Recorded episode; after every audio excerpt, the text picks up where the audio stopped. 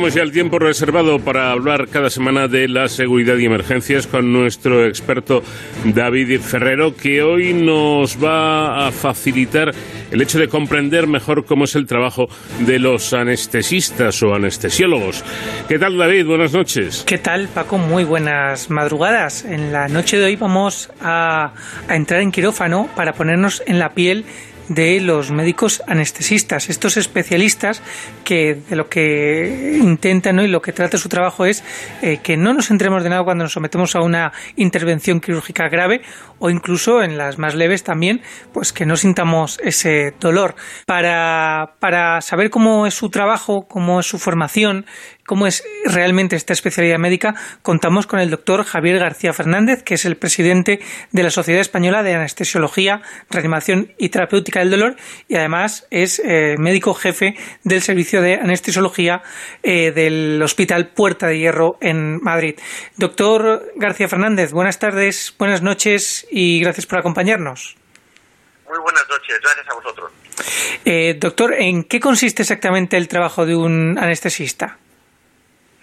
Pues para definirlo en pocas palabras, eh, yo diría que es el médico invisible que está en todo el proceso, no solo quirúrgico, sino cada vez que entras en un hospital y tienen que hacerte cualquier tipo de intervención, y está detrás antes, durante y después de cualquier procedimiento para asegurar que no haya el más mínimo problema, que si hay incidentes, detectarlos, tratarlos y solventarlos a tiempo para garantizar la seguridad de los pacientes y luego aparte de eso conseguir que no te duela absolutamente nada, que el proceso sea confortable y luego finalmente, porque es verdad que somos muy transversales, cuando ha acabado todo el proceso quirúrgico o bien eh, fuera de los quirófanos que también intervenimos, conseguir la recuperación o bien en las unidades de cuidados intermedios de anestesia o bien en las UCIs de anestesia, conseguir recuperar al enfermo hasta que se le puede dar de alta nuevamente del hospital.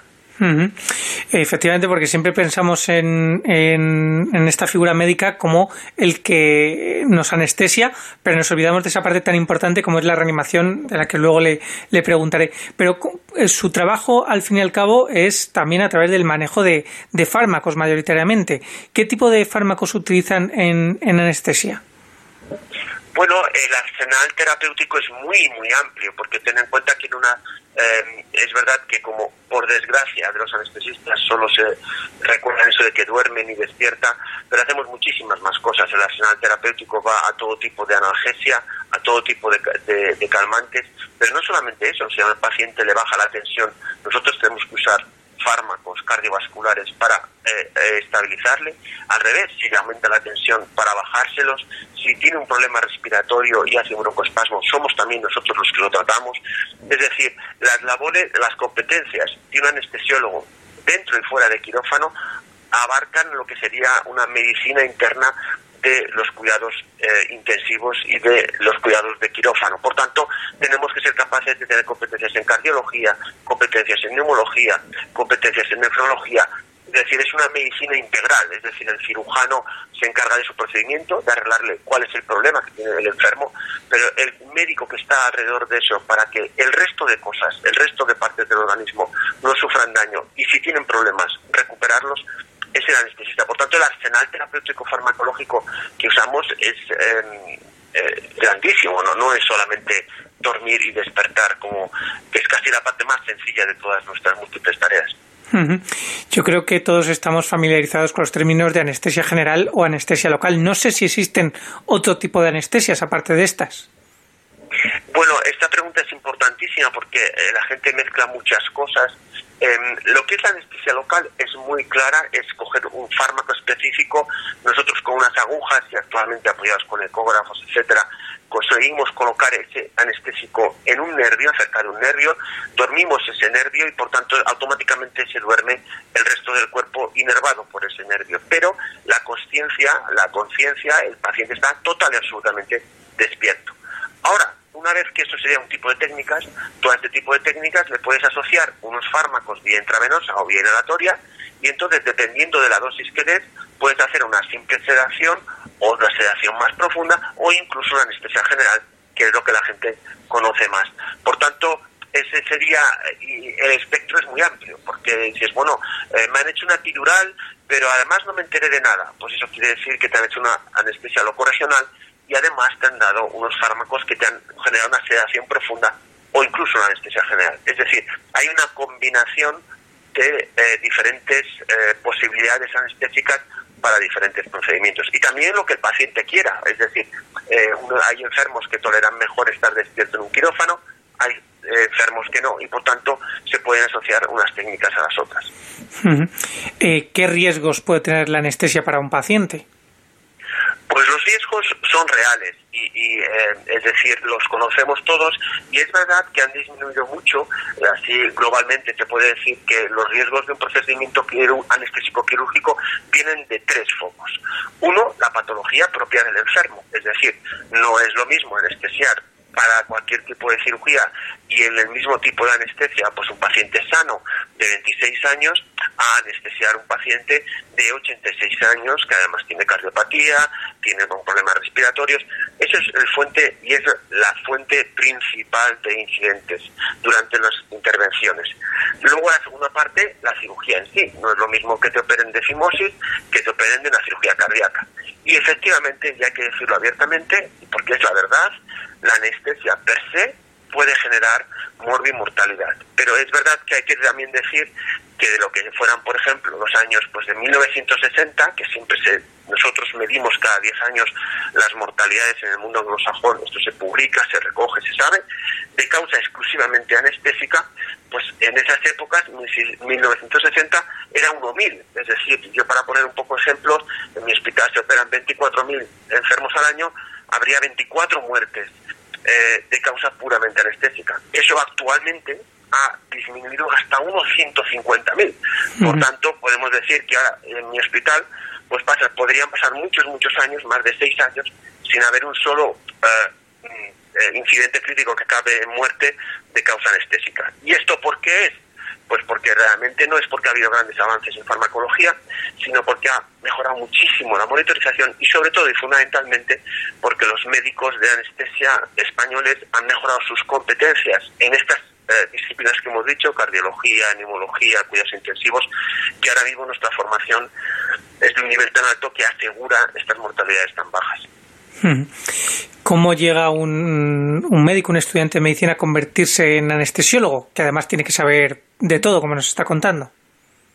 Pues es una carrera larga y esto es una cosa que hay que saber. La gente dedica más de 11 años a formarse, porque tenemos en primer lugar medicina, que sigue siendo el grado más grande, más largo de todos, de 6 años.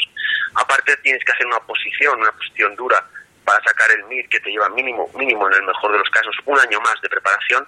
Y luego en el caso de anestesia, aquí en España son cuatro años más de formación MIR, que es una formación muy exigente y, muy importante, y en el resto de Europa cinco años, que nosotros llevamos ya pidiendo al Ministerio hace ya más de diez años que nos conceda ese quinto año, que en Europa es mandatorio, eh, la última regulación que ha salido de la, eh, eh, la WEMS, de la Unión Europea de Especialidades Médicas, que dice que la formación en anestesia, precisamente por todas estas competencias que tenemos que adquirir, es mínima cinco años. entonces, bueno, pues nos estamos yendo a esos 12 años de formación y por eso, por eso son estos resultados, no es fruto de la casualidad, es decir, cuando luego de repente ahora eh, alegremente una consejería de sanidad autoriza a un neumólogo a hacer anestesias o autoriza a un gastroenterólogo a hacer anestesias con unos cursillos de 60 horas, pues hombre, a todo el mundo se le puede entender que 5 años no es igual que 60 horas. Entonces, la gente tiene que saber que no es lo mismo que esté a tu cabecera un anestesista eh, eh, cuidándote de ti con sus competencias de 12 años a que esté un neumólogo, a que esté un dicestólogo que haya pasado un cursillo de RCP y de 60 horas donde le han dado, permitido ya hacer sedaciones. Sobre todo porque estamos hablando al fin y al cabo de la seguridad de los, de los pacientes, como también... De la vida. El, problema de, anestesia es que eh, en manos de anestesistas actualmente es tremendamente segura, pero tengamos en cuenta que nos estamos jugando, eh, uno, la vida del enfermo, o dos, que todavía, y esto es que la gente tiene que entenderlo, todavía peor, que es un daño neurológico permanente. Esto es cuando una gente se queda, que dice, se ha descerebrado, o sea, que, es decir, que se ha muerto el cerebro, y dejan a una persona con una lesión neurológica traumática para el resto de su vida que probablemente sea el mayor drama que, pueda vivir una, una persona y su familia. Para terminar, que se nos acaba el tiempo, doctor, eh, ¿hay falta de anestesiólogos actualmente en nuestro país? Sí, hay falta, pero también hay que decir que dependiendo de la comunidad autónoma. Por ejemplo, Madrid sobran anestesistas. Yo no, yo no puedo coger todos los anestesistas que formamos y de hecho hasta las privadas tienen anestesistas. Eh, ¿Qué, pasa? Pues que eh, comunidades autónomas donde no están formando todos los anestesistas que necesitan, pues Cataluña, Andalucía, Murcia, pues tienen problemas de anestesistas, pero el problema es un problema del ministerio, porque nosotros en la Comisión Nacional tenemos autorizadas actualmente 35 plazas más para formar que no las quieren cubrir porque no las quieren pagar. Entonces, eh, no es un problema de que es que no se puede, y se podrían eh, habilitar más hospitales para formar anestesistas, es un problema de voluntad política de poner el dinero donde hace falta. Hmm, de presupuesto más que de, otra cosa. Bueno, pues doctor Javier García Fernández, presidente de la Sociedad Española de Anestesiología, Reanimación y Terapéutica del Dolor, SEDAR, que está el nombre pues muy bien elegido, y también jefe médico del Servicio de Anestesiología del Hospital Puerta de Hierro. Muchísimas gracias por ponernos en la piel de los anestesistas españoles y enhorabuena por su trabajo. Muchísimas gracias a ti por darnos visibilidad y sobre todo para que los pacientes y, los españoles sepan realmente lo que podemos hacer por ellos. Muchas gracias a ti, de verdad. Un saludo, doctor García Fernández. Y Paco, nosotros volvemos con esta sección de Héroes sin capa aquí en De Cero el Infinito la semana que viene. Hasta entonces, ya saben,